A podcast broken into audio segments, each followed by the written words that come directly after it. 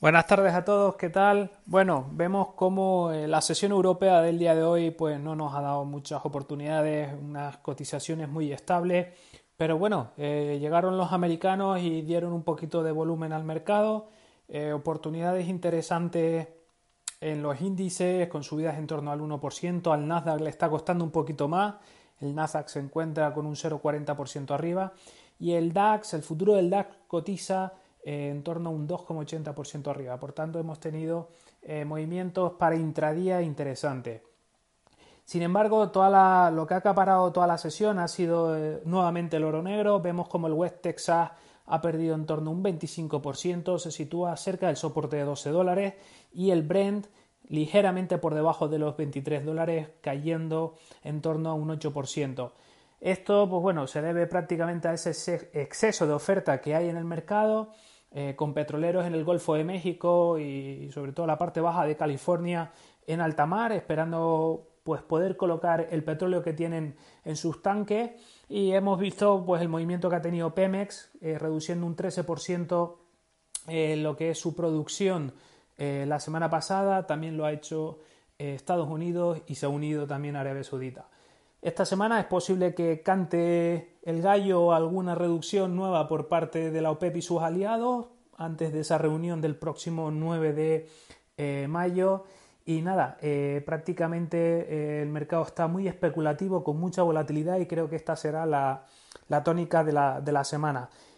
En cuanto al oro, bueno, pues se mantiene estable por encima de 1.700 dólares, está cayendo en torno a unos 14 puntos, está cotizando ahora mismo en 1725 y sobre todo, pues bueno, eh, el mercado de divisas también muy estable por la mañana, ¿de acuerdo?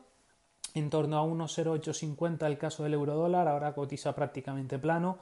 Eh, y en cuanto a la libra, eh, pues se sitúa también por encima ligeramente del 1,24 con ganancias del 0,30% y bueno, también eh, habrá que estar muy pendientes de la volatilidad esta semana porque tenemos bancos centrales, cierre de, mes y sobre todo, pues bueno, ver un poco la orientación que nos dan los bancos centrales eh, para próximos movimientos, ¿de acuerdo? Es decir, próximos movimientos que vayan a llevar a cabo en la economía. De momento no creo que se salga mucho de su discurso, eh, porque bueno, eh, habrá que ir viendo pues cómo progresivamente se va eh, reabriendo las economías, pero sí habrá que prestarle atención a algunas pistas que nos puedan ir dando. Así que bueno, esto es un poco en cuanto a trading, en cuanto a inversión, bueno, pues pendientes los inversores de los resultados empresariales esta semana eh, tenemos empresas muy punteras en Estados Unidos como Microsoft, Tesla, eh, Boeing, Pepsi, es decir, tenemos pues diferentes eh, resultados interesantes. Y aquí en España pues mañana presenta el Banco Santander, miércoles presenta también Iberdrola, así que bueno, habrá que ir viendo estos resultados que bueno, van a dejar mucho que desear este primer trimestre como es normal, esta paralización pues ha condenado a muchas empresas.